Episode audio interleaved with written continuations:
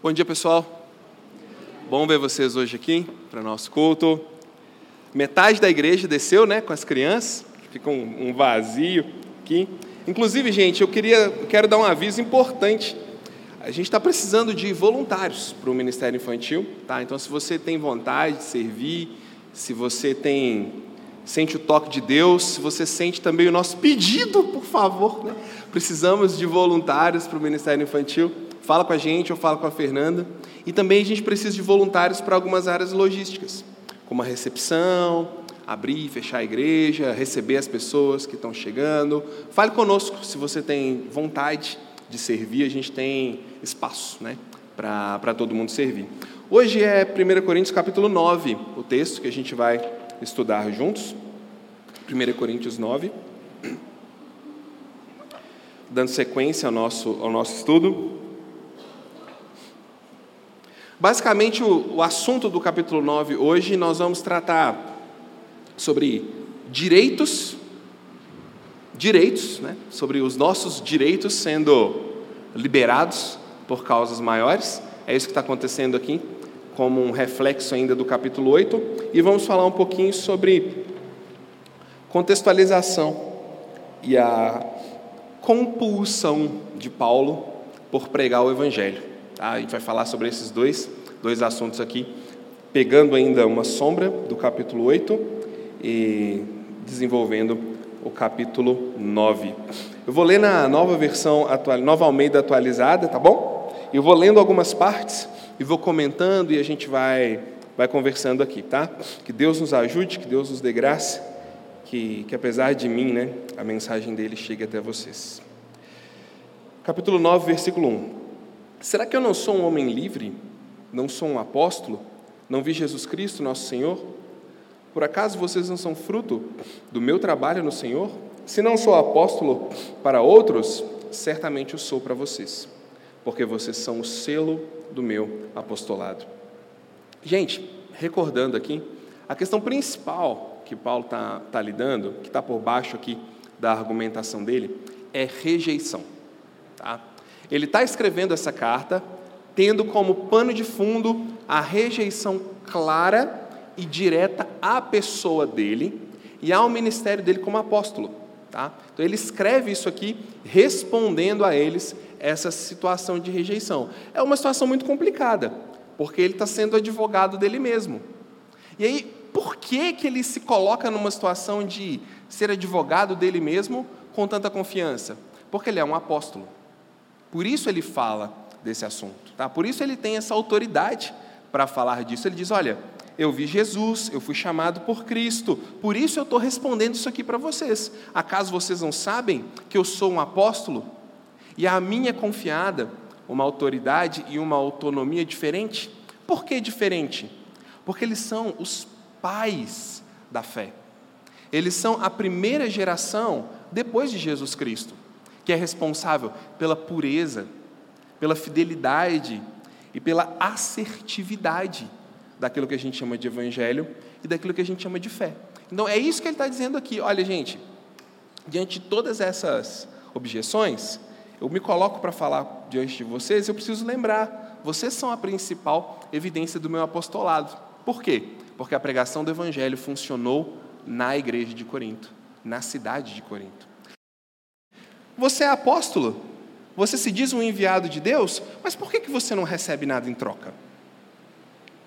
Parece que é essa pergunta que ele vai responder. Então ele responde essa pergunta, ao mesmo tempo servindo para nós como um exemplo de alguém que abre mão de um direito óbvio e adquirido.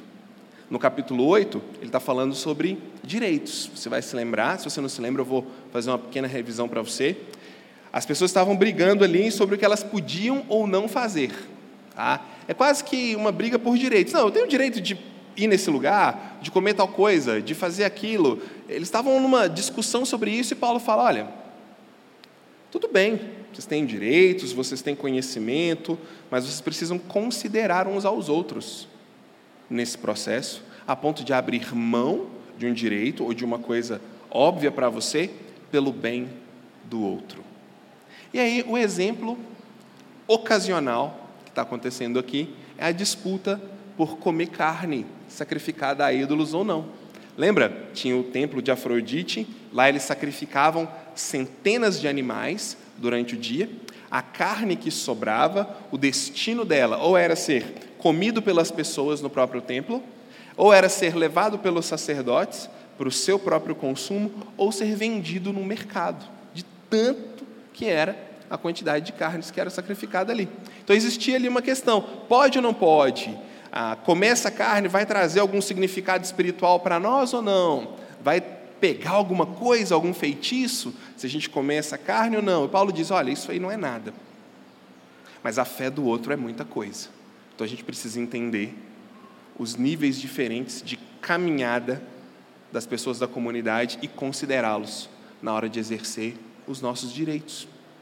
Daí Paulo começa a falar de um direito que ele tem, mas que ele estava, por decisão dele, por opção dele, abrindo mão. Tá? Então, isso é ao mesmo tempo uma resposta para a pergunta deles e um exemplo de alguém que abre mão de um direito, pegando o capítulo 8 de Sombra. Vamos continuar. A minha defesa dos que me questionam, dos que questionam o quê? Versículo 3. O apostolado dele Tá? Dos que questionam a autoridade dele de escrever uma carta, de se posicionar diante da igreja e dizer: Eu sou um apóstolo, vocês deveriam me ouvir. É esta. E aí ele vai começar a falar sobre direito. E aqui são perguntas muito retóricas. Ele está, mais uma vez, isso é um exercício difícil, mas não vamos ler a Escritura somente como um livro preditivo. Em que sentido? Ó, ele dá normas sobre o que fazer. É um livro que é uma receita de bolo. Não. Nesse livro tem ironia, nesse livro tem sarcasmo, nesse livro tem retórica aguçada, afiada, difícil, perspicaz. Nesse, nesse livro tem tramas de, de reis, tem romances. A gente precisa ler o texto sem a simplicidade de achar que isso aqui é só uma regra para a gente seguir. Então, Paulo está sendo muito, muito sagaz no que ele fala, ele está usando um argumento aqui que a gente chama de ad hominem, que é quando numa conversa, numa discussão, num debate, alguma coisa, você sai um pouquinho do foco do assunto em si e leva a conversa para a pessoa, tentando achar algum ponto onde você possa dar uma mexida ali na pessoa. É isso que ele está fazendo com eles. Ele diz: Olha, a minha defesa é o seguinte: será que eu não tenho direito de comer e de beber? Claro que ele tem. Será que não tenho direito de levar conosco uma mulher crente como esposa, como fazem os demais apóstolos, os irmãos do Senhor Jesus, irmãos de sangue, né, do Senhor Jesus, e Cefas, que é Pedro? Ou será que somente eu e Barnabé temos de trabalhar para viver? Quem é que vai à guerra às suas próprias custas? Quem planta uma vinha e não come do seu fruto? Ou quem apacenta um rebanho e não se alimenta do leite do rebanho. Versículo 8. Será que eu digo isso apenas como homem? Será que eu estou inventando isso? Ele diz. Será que eu estou tirando isso da minha cabeça? Será que eu estou usando isso aqui só para falar com vocês porque eu quero me defender? Não. Ele faz menção à própria Escritura. Não é verdade que a lei também o diz? Porque na lei de Moisés está escrito, Deuteronômio capítulo 25, versículo 4: Não amarre o boi quando ele pisa o trigo, Outra citação desse texto é 1 Timóteo capítulo 5, versículo 18. O trabalhador é digno do seu salário, não amordaça o boi enquanto ele pisa o trigo. Não amarre a boca do boi quando ele pisa o trigo. Por acaso Deus está preocupado com bois? Por acaso Deus está preocupado é com o boi? Não, isso é uma metáfora. Isso é para dizer, aqueles que estão trabalhando, que estão se dedicando, precisam de sustento.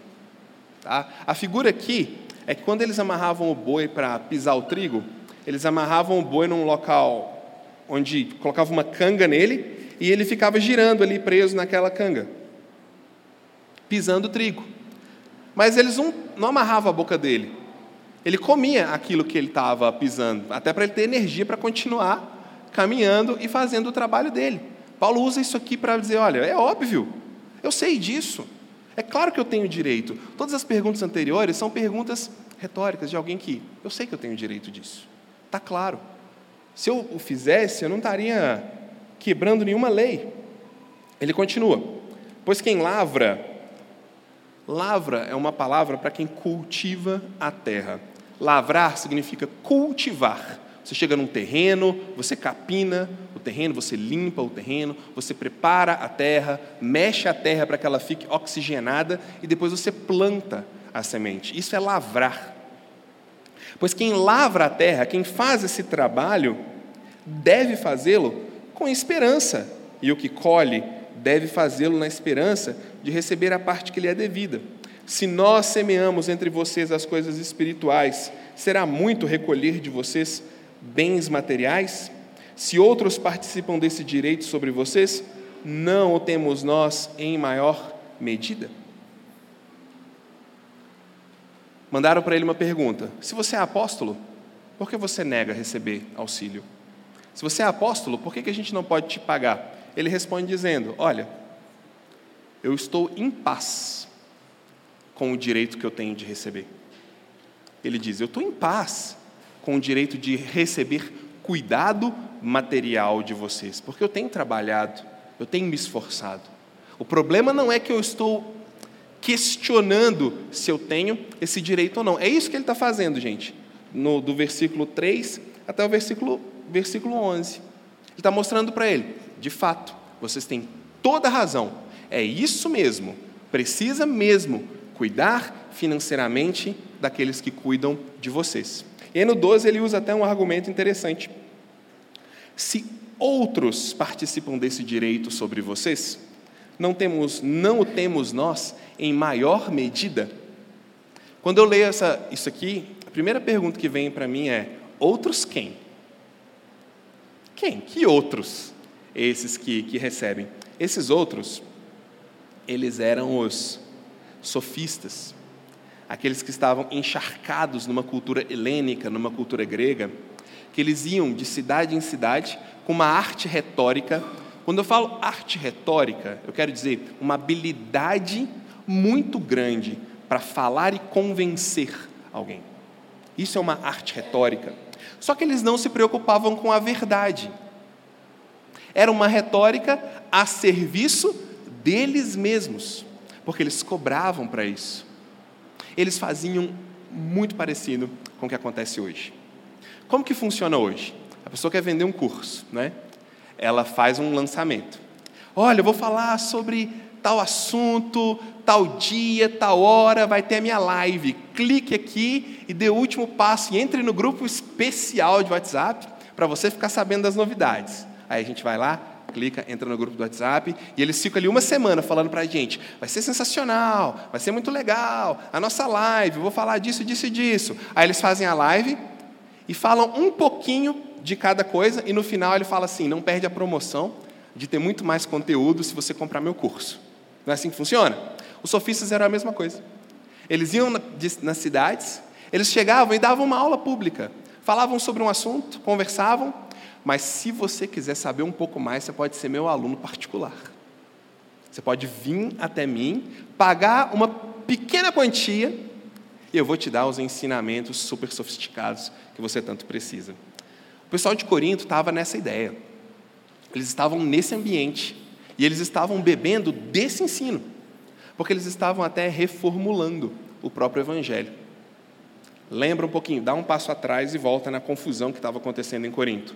Eles estavam unidos para fazer coisas erradas, desunidos na hora que eles deveriam ser fiéis à palavra, eles estavam brigando uns com os outros, valorizando o ensino que vinha de fora, mais do que o ensino que vinha de dentro, era uma bagunça toda, mas eles ainda se diziam super intelectuais e super inteligentes. Paulo fala: se vocês estão pagando para esses caras aí, muito mais para nós que estamos ensinando a verdade para vocês.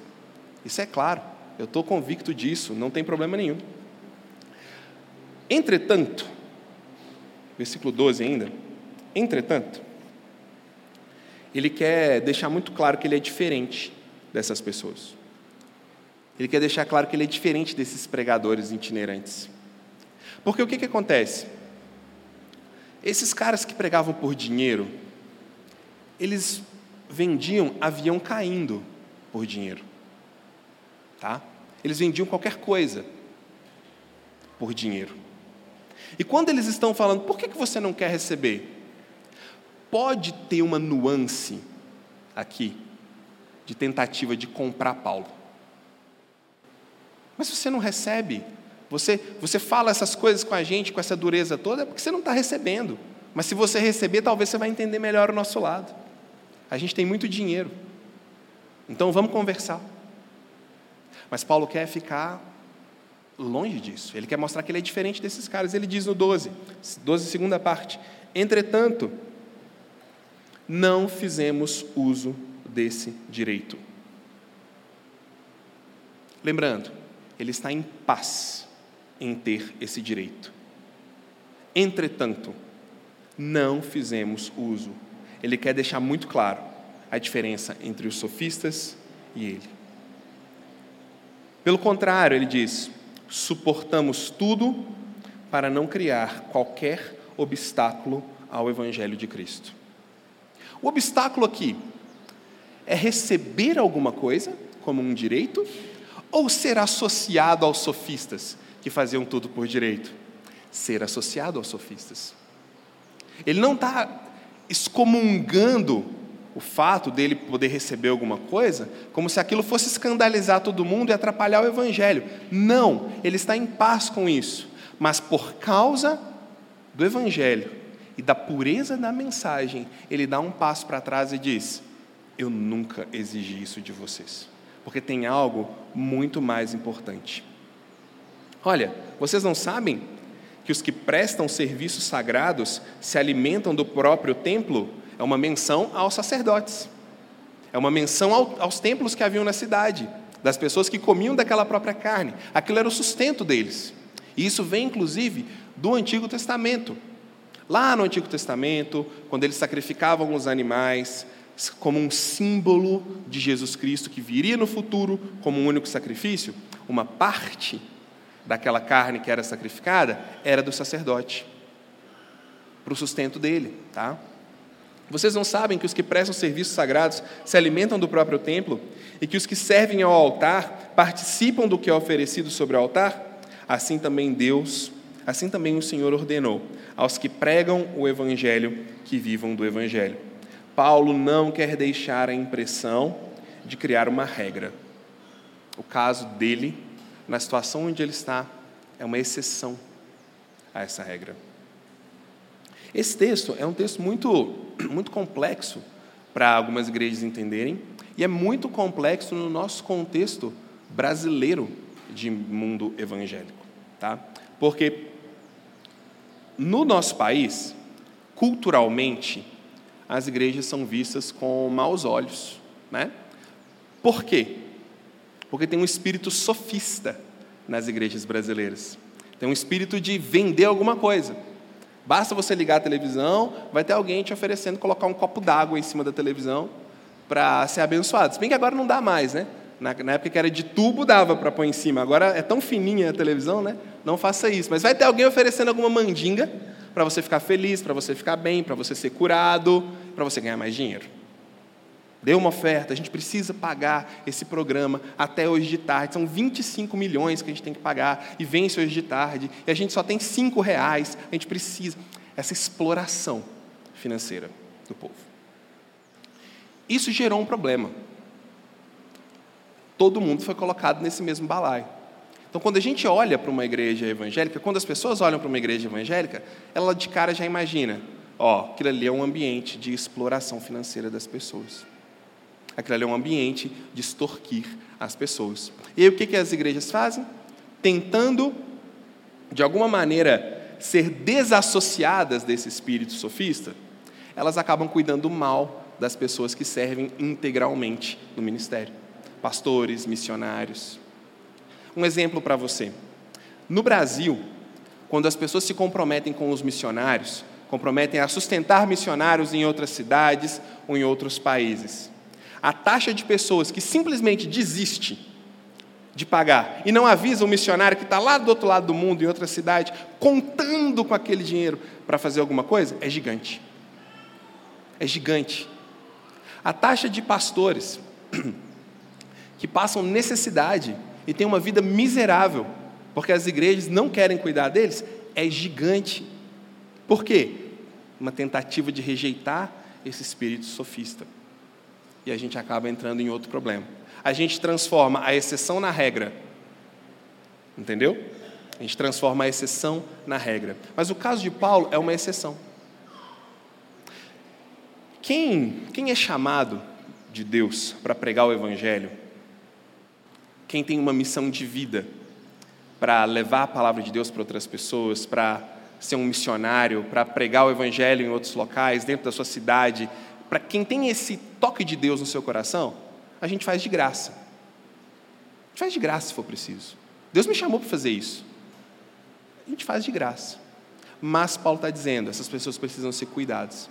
Essas pessoas precisam de dignidade. O meu caso é uma exceção. Seria maravilhoso se eu e os outros missionários aqui, se a gente pudesse fazer de graça o que a gente faz. Mas a gente não pode, porque a gente fica integralmente envolvido com isso. E não é vergonha nenhuma. Pelo contrário, é um privilégio a gente poder dizer: a igreja cuida de nós, os nossos apoiadores cuidam de nós. Tá bom? Então, o caso de Paulo, ele é uma exceção à regra. É ele dizendo: no meu caso, na minha situação, eu não quero ser associado a essas pessoas. E eu vou abrir mão desse direito. Para quê? Para mostrar para eles. Eles estavam tão apegados ao direito de comer uma carninha que eles estavam prejudicando uns aos outros. O Paulo chega e diz: Eu estou abrindo mão de levar uma esposa comigo, e eu estou abrindo mão de receber um centavo de vocês. Eu faço tendas, literalmente, tendas para sobreviver. E vocês estão brigando porque vocês têm que abrir mão de um pedaço de carne. Poxa vida, que está acontecendo? Cadê o evangelho entre vocês? Isso nos remete aos capítulos anteriores, onde eles estavam vivendo uma contenda. E Paulo diz para eles assim: o só haver entre vocês uma contenda já é motivo para se envergonhar. Por que vocês não sofrem o dano, ao invés de exigirem seus direitos? O nosso tempo é um tempo de direitos, não é?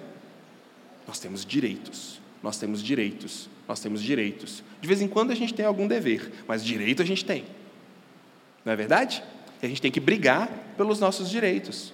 Desde microdireitos a macrodireitos, a gente tem que brigar por eles. Paulo está dizendo aqui: estejam dispostos a abrir mão dos seus direitos por algo maior maior do que você mesmo, maior do que o seu senso de justiça maior do que a sua verdade contra o outro, maior do que a sua percepção da realidade, em detrimento da percepção da realidade do outro. Paulo está dizendo: vamos todo mundo olhar para o Evangelho. Vamos todo mundo parar um pouquinho e pensar no que nos une, o Evangelho. E aí ele abre mão. Ele continua no versículo 15. Eu, porém, não tenho feito uso de nenhuma dessas coisas e não escrevo isso para que assim se faça comigo. Olha só a sagacidade dele. Aqui ele foi um pouco afiado. Eu estou escrevendo isso aqui, não é porque eu estou pedindo nada para vocês, não. Qual que seria o exemplo perfeito disso? Acabou o culto aqui, aí eu vou conversar com vocês, aí quando eu pego na sua mão, ô oh, Rafael, bom dia, eu falo, ah, oh, estou muito triste, a pregação foi tão ruim, sabe? Eu fiquei tão, tão chateado, ah, estou me sentindo tão mal. Mas eu, você vai perceber que eu estou falando isso para você me elogiar. Que eu estou tentando puxar ali, um, eu estou mendigando ali um afago, igual o gato quando fica relando, não sei assim, para você fazer um carinho nele. Paulo está dizendo para eles assim: Ô, oh, não estou pedindo nada para vocês, não, tá? Eu não estou jogando uma indireta para vocês mandarem nenhuma oferta para mim, não. Eu não quero. Eu prefiro morrer a deixar que alguém me tire essa glória. Qual glória? De bater no peito e dizer que ele se sustenta sozinho? Não. De abrir mão de um direito óbvio por uma causa maior. É isso que às vezes a gente não entende. A gente lê esse texto aqui, nossa, Paulo era muito fera, né? Está na hora de eu ir lá falar para o pastor e para os missionários que eles têm que abrir mão do salário deles. Tem igreja que entende isso. Mas não é isso que ele está falando. A glória dele é de ser livre, de não ser dominado pelos direitos que ele tem. Oh, isso é muito legal. Isso é liberdade. Lembra que a gente falou semana passada dos três L's? Liberdade, libertinagem e legalismo? Isso é ser livre. Quando ele não briga pelos direitos que ele tem e ele está em paz com ele mesmo, ele é um cara livre. Ele é um cara que está experimentando liberdade. Continua. Prefiro morrer a deixar que alguém me tire essa glória. Se eu anuncio o Evangelho, não tenho que me gloriar, pois sobre mim pesa essa obrigação. Ai de mim se não pregar o Evangelho. A palavra que define essa situação aqui é compulsão. Compulsão.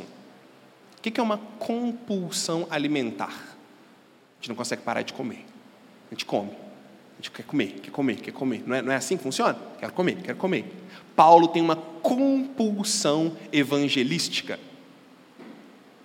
É forte, mas ele está dizendo: eu não consigo parar. Eu não consigo não falar desse evangelho. Eu não consigo olhar para alguém e ver uma oportunidade de pregar o evangelho. Eu não consigo olhar para alguém e ver uma pessoa que pode ser liberta das trevas para a luz. Ai de mim se não pregar o evangelho. Em alguns nos evangelhos, Jesus diz o seguinte: Ai daquele que fizer tropeçar um desses meus pequeninos. Ai de vocês, escribas e fariseus hipócritas que dão o dízimo da hortelã, mas fazem esses pequeninos pecar. Isso é um ai, é um ai. Eu vou inventar essa palavra para você entender. Infernístico. Tá bom? É um ai que remete ao inferno.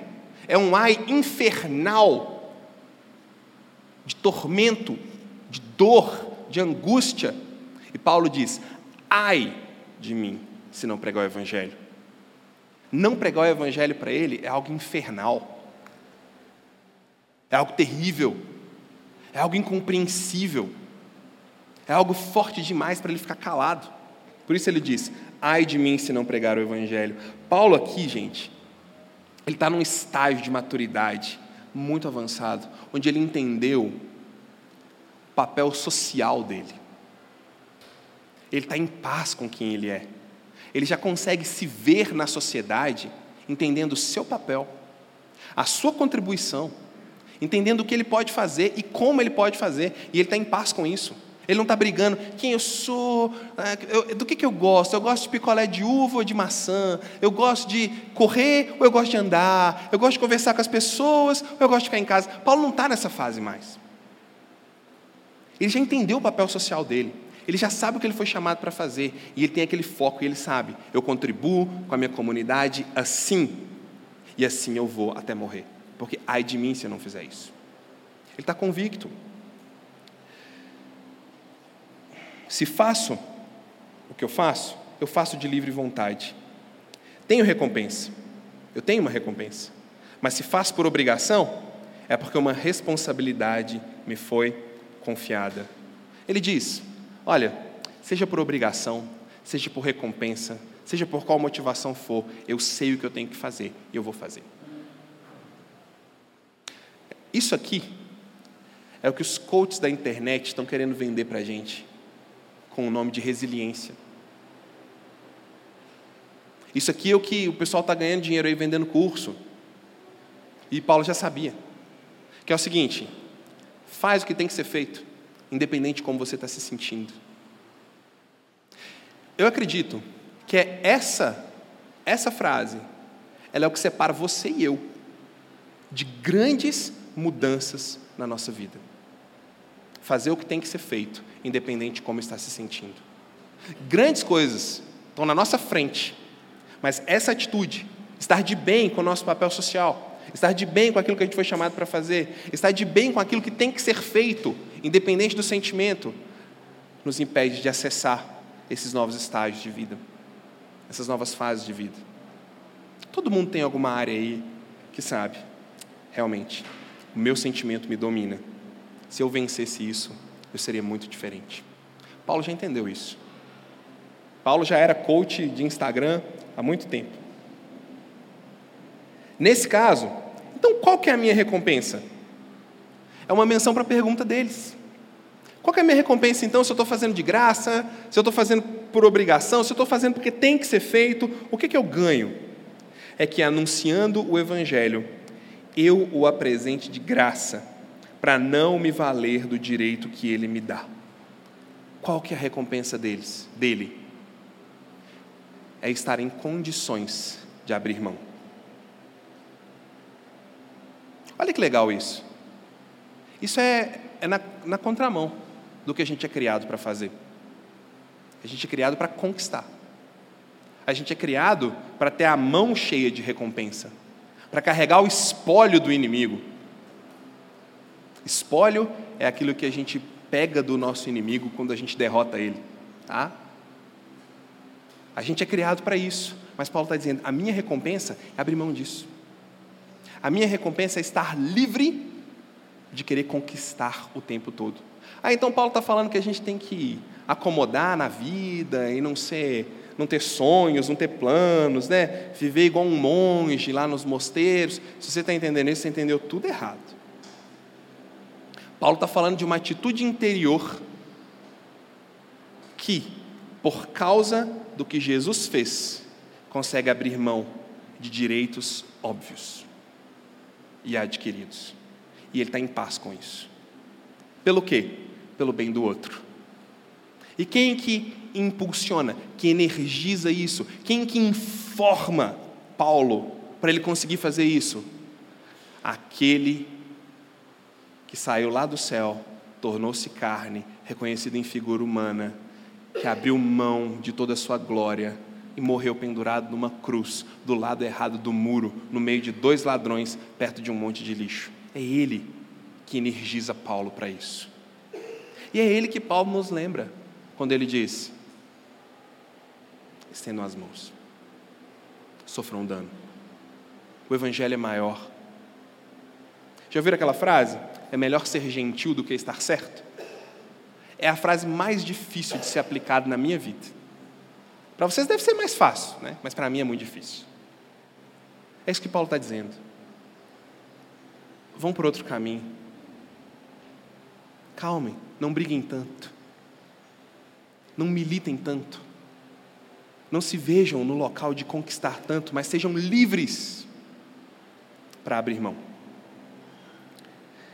E ele continua: Porque sendo livre, de todos me fiz escravo de todos. E aqui agora a gente já fala um pouco sobre contextualização. Esse porquê conecta tudo, né? não são dois assuntos separados. Ele diz: porque sendo livre de todos, me fiz escravo de todos. Ele vai dar agora uma explicação do motivo do comportamento social dele variar tanto. Parece que eles perguntaram para ele: oh, Paulo, por que, que quando você vai no templo, lá com os gentios, gentios são as pessoas que não são cristãs, não são judeus. Quando você vai lá no templo com os gentios, você come junto com eles. Mas quando você está com os judeus, você não come de jeito nenhum. Por que, que quando você está com essas pessoas, você se dedica para comunicar com elas, mas quando você está com os judeus, você age de um jeito diferente? Como assim? Você não é tão livre assim? Paulo vai responder: sim. Versículo 19: Sendo livre de todos, fiz-me escravo de todos, a fim de ganhar o maior número possível. O que, que ele está dizendo? Ninguém encontra nele ou no seu procedimento algo que impeça o evangelho de chegar. Quando ele diz, mesmo sendo livre de todos, ele está falando, eu posso estar em qualquer ambiente, eu não estou preso a nenhum ambiente. Eu consigo trafegar em qualquer lugar. Eu consigo conversar com qualquer pessoa, em qualquer ambiente, em qualquer situação, sendo escravo deles. Como assim escravo deles? É sendo um camaleão no meio deles? Não, não é isso. Aqui não é a teologia do camaleão. Você sabe que o camaleão tem a capacidade de se disfarçar. Ele não é percebido onde ele está. Se ele está em cima de uma pedra, ele vira uma pedra. Se ele está em cima, não vira, né? Ele se parece como uma pedra. Se ele está em cima de uma folha, ele parece uma folha. Se ele está numa coisa vermelha, ele fica avermelhado. Paulo não está dizendo que ele é um camaleão. Ele diz: Eu fiz-me escravo com todos. Eu considerei a consciência de todos. Ele considerou. Ele parou para pensar. Ele foi estratégico. Ele não era um, um, um bobo, um boçal qualquer, enviesado que tentava enfiar ali um, um estilo de vida, um estilo de, de, de retórica em qualquer pessoa. Quando ele diz eu sou escravo, eu considero. Por que, que ele considera? Porque ele sabe que cada pessoa tem um nível de consciência. Cada pessoa está numa fase de vida. Cada pessoa está enfrentando um problema. Está passando por alguma coisa, seja boa ou seja ruim. Quando ele fala, eu estou escravo deles, eu estou considerando essas pessoas, eu quero servir essas pessoas. A gente lê essa ideia escrava, né? E parece que dá um input em nós assim de uma vida franciscana. Oh, eu sou seu escravo, né? Ah, aquela coisa mais, aquela humildade assim de pôr uma sandália e tal, de ficar todo. Não é isso que ele está falando. Está dizendo, eu me tornei um servo. Eu consigo tratar todo mundo como superior a mim. E esse é o problema do legalista e do arrogante. Ele não consegue tratar o outro de forma superior. Ele não consegue tratar o outro de uma maneira com honra. E isso afasta o quê? O evangelho. Porque não faz sentido para Paulo, que serve um Jesus que se transformou em homem e viveu no nosso meio, fez diferença no nosso meio, entendeu os pecadores, que punha a mão no leproso, que conversava com prostitutas. Não faz sentido para ele agora assumir uma postura fechada, arrogante, de alguém que é superior aos outros. Isso ele fazia quando era fariseu. Tanto que ele matava os cristãos, porque ele se considerava melhor do que os cristãos, mas agora não. Agora ele considera. Eu vou conversar com um gentio. Ok, qual é a cultura daquele cara? Como que é a vida dele? O que, que ele acredita? O que, que ele não acredita? O que, que é sagrado para ele? O que, que é importante para aquele cara? O que, que pode fazer com que o Evangelho chegue mais profundamente do que o meu jeito, do que o meu maneirismo, do que se eu sou legal ou não, do que o que eu gosto ou não, mas que o Evangelho chegue? Ser escravo é isso. Tem um missionário que foi um dos pioneiros na China, Hudson Taylor. Eu gosto muito da, da história dele. Eu vou pregar a história dele aqui um dia para vocês. Mas, quando ele foi para a China, e ele estava num período de grande perseguição, eles estavam matando os cristãos, mandando os cristãos para fora, tal. Ele decidiu ir para locais mais para dentro do país, para locais mais complexos. E ele ia assim, ele ia com uma camisa de algodão social, uma calça bem inglesa, um sapato, e quando ele chegava assim, ele era a atração. Todo mundo queria conversar com ele, ele ficava todo feliz. Nossa, como eu sou evangelístico. Mas era igual o Globo Repórter. Todo mundo queria só saber como que vive, como que se reproduz, onde que mora, como que, que, que faz, só isso. Ninguém queria saber do Evangelho. Aí o que, que ele fez? Ele decidiu. Ele raspou o cabelo dele, deixou uma trança aqui, tipo aquele personagem do Mortal Kombat, sabe? Deixou uma trança aqui, grandona, até atrás, colocou a roupa deles, e aí ele ia nas tribos, nos povoados, e ele era aceito. E ele conseguia falar a mensagem do Evangelho. Isso é um exemplo estético de alguém que considerou, de alguém que parou e pensou: o que, como eles pensam? Como eles são? Onde vivem? O que comem? Como se reproduzem? Né? Ele olhou e pensou naquelas pessoas e tratou eles como superiores, querendo servir aquelas pessoas com a mensagem do Evangelho. Porque pregar o Evangelho, gente, é um grande, é um grande benefício para quem está ouvindo. E tem uma postura no cristão que estraga tudo. Tem uma postura no cristão que estraga tudo.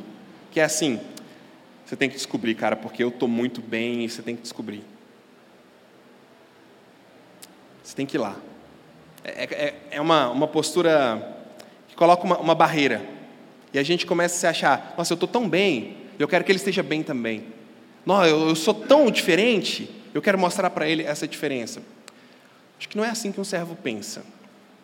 Me parece que Paulo pensa mais assim: eu tenho que servir essa pessoa, apresentando para ela algo que tem a ver com o destino eterno dela. É algo muito importante. Nos piores momentos da vida dessa pessoa, isso que eu tenho aqui, ó, dentro de mim e nas minhas mãos, pode ajudar ele. Isso que eu tenho aqui, nas minhas mãos e dentro de mim, pode dar a ele esperança. Isso que eu tenho aqui pode ajudar essa pessoa a não pular, a não apertar o gatilho, a não falar. Pode mudar o destino dela. Então eu preciso ser muito cuidadoso para servir essa pessoa com isso. Essa é a postura que Paulo tinha. A gente poderia gastar um tempão aqui falando sobre como contextualizar, o que contextualizar e, e tudo mais. Isso não ia adiantar nada, porque cada dia a gente encontra uma pessoa diferente. O que a gente tem que levar, e parece que é o que Paulo levava, é o espírito de servo. É o espírito de alguém que tem algo muito importante, algo muito precioso, e ele vai fazer de tudo para que a postura dele não atrapalhe a pessoa a perceber aquilo. Você já conversou com alguém que estava com um pedaço de couve no dente? Eu tenho certeza que você lembra da couve, mas não lembra do assunto. Paulo está falando: eu não quero ter uma couve no dente quando eu for pregar o Evangelho.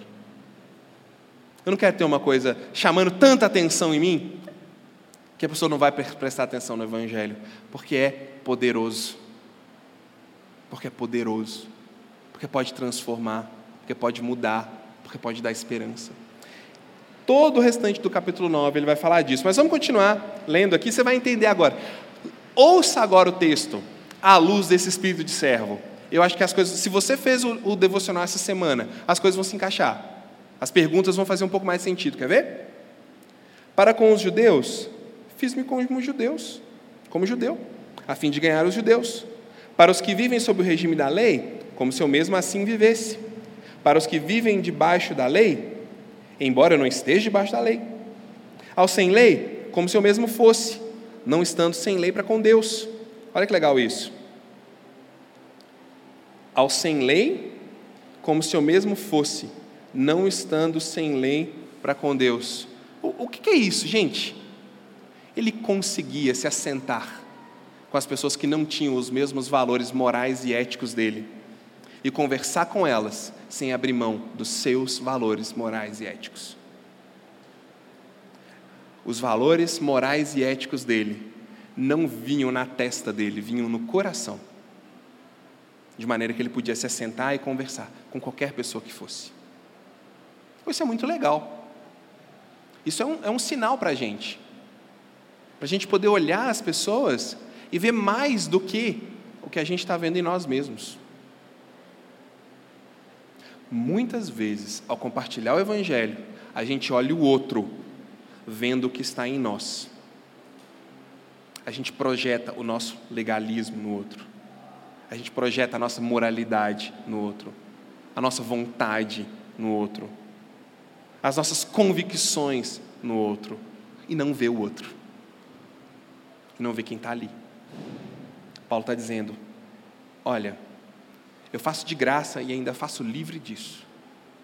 Coisa que vocês não estão conseguindo fazer. A igreja de Corinto, né? Assim, sem lei, como se eu mesmo fosse, não estando sem lei para com Deus, mas debaixo da lei de Cristo, para ganhar os que vivem fora do regime da lei. Os que vivem fora do regime da lei são as pessoas que não são judeus. Tá bom? E aqui, qualquer pessoa que não é um judeu vive fora do regime da lei para ele. Ele está dizendo: consigo trafegar entre os dois grandes grupos culturais e religiosos da minha época, os judeus e os não-judeus. Eu consigo ir nos dois ambientes e consigo conversar com eles, porque o Evangelho é maior do que eu e minhas preferências. Fiz-me fraco para com os fracos, a fim de ganhar os fortes, os fracos. Fiz-me tudo para com todos, a fim de, por todos os modos, salvar alguns. Fiz-me fraco para com os fracos. O que é isso? Já parou para pensar? Quem que eles estavam chamando de fracos lá no capítulo 8? Quem eram os fracos? As pessoas que ainda estavam crescendo na fé. As pessoas que já tinham sido convertidas, mas ainda tinham uma carga cultural, hábitos, jeitos, convicções lá nos templos, lá nos outros deuses, que comiam carne, que estavam com medo, que iam no templo, que não sabiam. Paulo fala o seguinte: esse evangelho que está mudando a minha vida me fez chegar junto com eles, coisa que vocês não fizeram, para ganhar eles. Eu fui junto deles para ganhá-los por causa do evangelho. E vocês, os fortes, vocês só estão colocando uma barreira. Olha que legal isso. Ele está dizendo: Eu fui lá. Eu me movimentei na direção deles. Eu me movimentei na direção do esquisito, na direção do diferente, na direção daquela pessoa que eu não entendo o que ela é, naquela direção da pessoa que não, eu não estou acostumado com, com o jeito dela. Ele foi na direção dela. Ele foi na direção daquela pessoa que era diferente do, do jeito dele adorar. Naquela pessoa que tem uma história cristã diferente, que cresceu numa igreja, que participou de várias igrejas, ele foi até ela, sem preconceito. Ele está dizendo: o Evangelho te leva a movimento. Se o Evangelho não te leva a movimento na direção do outro, você está supostamente se achando fraco, mas paralisado. Por isso ele diz: Eu fiz de tudo para estar em todos os ambientes com o Evangelho. Nas nossas demandas, nossas demandas pessoais, nossas demandas internas e nosso pensamento lá fora, de uma forma missional e evangelística, nossas convicções sempre chegam primeiro, não é? Sempre chegam primeiro. Muitas vezes elas são que orientam toda a nossa, a nossa postura, porque a gente está extremamente focado. Eu, bom, eu pelo menos sou assim. Acho que eu sou o pior de todos aqui assim. Mas sabe, o Evangelho tem que chegar primeiro. Não é à toa que Paulo diz que o bom perfume de Cristo seja percebido em vocês. Você percebe um bom perfume antes de pôr a mão, de pegar na mão para conversar. Você percebe um perfume antes de você chegar a ter muita intimidade com a pessoa, porque ele chega primeiro. O que acontece é que às vezes o nosso CC chega primeiro do que o perfume de Cristo de tão cheio de nós mesmos que a gente está. E Paulo está dizendo: Eu fiz de tudo, gente. Vamos fazer de tudo também. Se preciso for, abre mão. Se preciso for, faz de graça. Se preciso for, vai lá onde ele está. Se preciso for, dá um passo atrás e abre mão. Mas leva o evangelho primeiro. Porque é isso que importa. Ai de mim. Lembra do ai infernal? Ai de mim se eu não pregar o Evangelho. Esse é o espírito que Paulo está tentando trazer para eles aqui. E ele fala: tudo faço por causa do Evangelho, para ser também participante dele.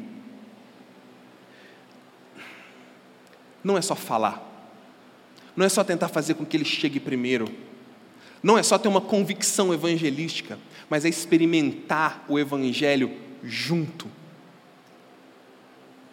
é conseguir ver na cara do outro, ou oh, ele está fazendo um esforço danado agora, para não me odiar por causa do Evangelho. Que coisa legal. Eu estou fazendo um esforço danado para perdoar por causa do Evangelho, para abrir mão por causa do Evangelho, para ceder por causa do Evangelho, para estar tá junto por causa do Evangelho e apesar das diferenças, e viver isso juntos, e reconhecer que isso acontece, mas que o Evangelho é o norte para a gente. É isso que ele está dizendo quando ele diz: tudo eu faço por causa do Evangelho, para participar disso, para não ser só pregar aqui, ó. Vai ali, prega alguma coisa para o pessoal, vai embora para casa, não vê nada, não interage, ali, ó, aquela distância, sabe? Paulo está dizendo: não, eu quero estar tá junto, eu quero ver isso funcionando lá na prática. Quando eu estiver sentado lá no templo, comendo ali uma, uma coxa de, de avestruz, e passar um irmão lá que ainda tem uma dúvida sobre a fé, e eu, opa, e agora como é que vai ser? Deixa eu ir lá conversar com esse cara. É isso que Paulo está visualizando aqui. Um ambiente que olha para si mesmo à luz do Evangelho, e não à luz das suas convicções de si mesmo. Vocês não sabem, ele é retórico aqui agora, ele dá um exemplo legal. Vocês não sabem que os que correm no estádio, todos na verdade correm, mas um só leva o prêmio? Corram de tal maneira que ganhem o prêmio. Todo atleta em tudo se domina, aqueles para alcançar uma coroa corruptível, nós, porém, a incorruptível. As Olimpíadas nasceram bem antes disso aqui, né? As Olimpíadas do tempo antigo. E quando a gente lê esse texto, a gente imagina o pessoal correndo para ganhar uma folha de louro e colocar na orelha, né? Talvez é isso que você imagina. Oh, ganhei a minha folha de louro, vou colocar na orelha. Que sentido teria Paulo falar disso aqui? Que louro é esse, né? Não era só isso você ganhava essa folha de louro, que significava reconhecimento público, e você era sustentado pela cidade pelo resto da sua vida. você tinha sustento, você tinha renome, reconhecimento, mas você era também cuidado, sustentado. Você tinha suas necessidades supridas. E ele fala: olha, as pessoas estão correndo lá no estádio para ganhar coisas incríveis na vida, mas eu, eu estou correndo não sem meta. Eu estou lutando contra mim mesmo, e ele assume a sua luta aqui, porque ele não faz isso com o pé nas costas, como se fosse muito fácil. Ele, ele assume que é uma luta para ele, ele diz: Eu luto, eu corro, não sem uma meta. Eu luto, não como dando soco no ar, eu tenho um objetivo.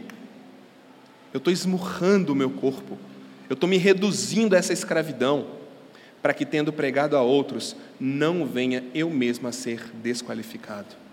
Evangelho antes dos desejos pessoais.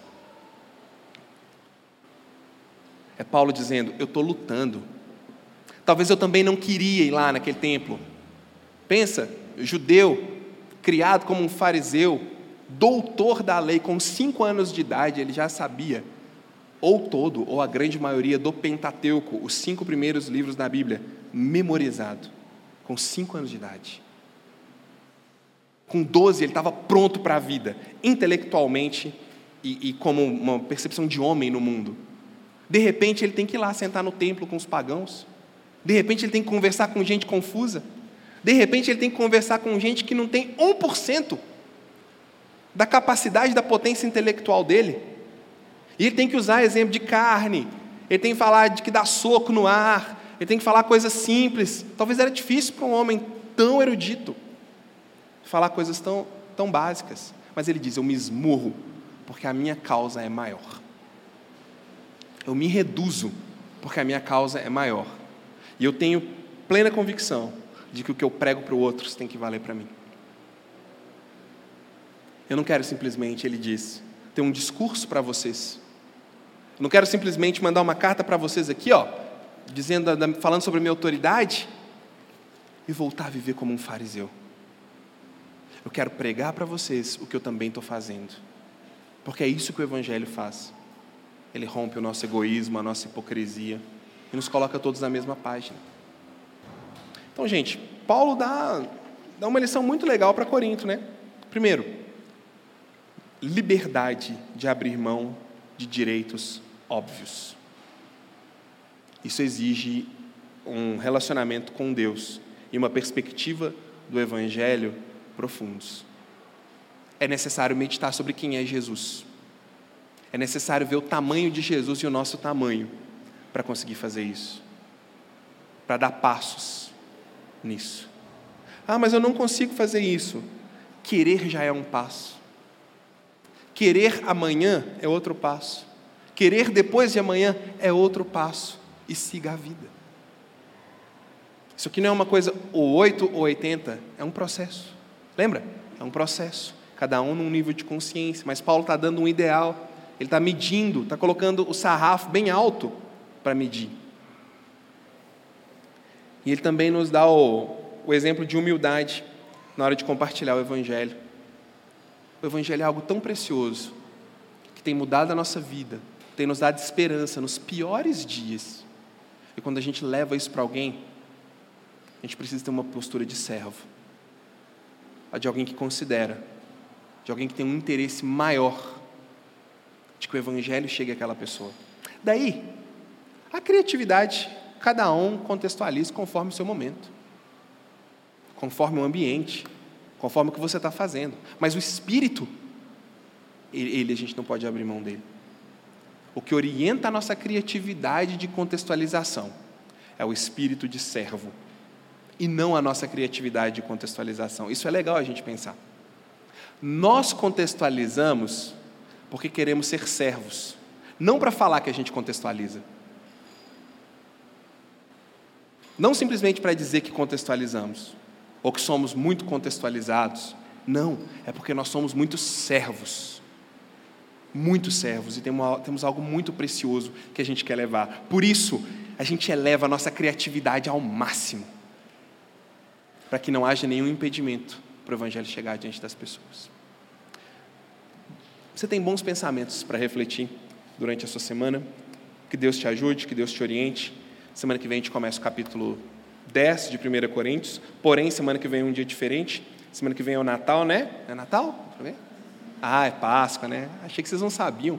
Semana que vem é Páscoa, é um dia importante, é o dia mais importante para os cristãos, a Páscoa. Então a gente vai celebrar a ceia juntos, venha para o culto, vamos participar, a gente vai lembrar um pouco do sacrifício de Jesus Cristo, a gente vai voltar um pouco nisso aqui semana que vem, tá? Eu quero orar e eu vou encerrar minha mensagem. Ó oh, Deus, obrigado porque a tua Escritura nos dá exemplos de, de pensamentos que dão modalidade para as nossas ações. Isso é muito importante. Obrigado porque o apóstolo Paulo está modelando para a igreja de Corinto um espírito, uma essência que está dentro de nós na hora de levar o Evangelho. Então, Deus, vivifica essa essência em cada um de nós. Vivifica essa essência, essa criatividade, para que o Evangelho seja enaltecido e não nós. Ó Deus, nos ajuda a abrir mão, nos dá a graça para a gente entender aquilo que o Senhor quer de nós e que as minhas convicções não sejam nunca maiores do que o teu evangelho e do que a disponibilidade de servir meus irmãos. Que o Senhor esteja sempre à frente disso, nos ajude, dá-nos graça e informa, alimenta essas reflexões nessa semana. É o que eu te peço em nome de Jesus. Amém.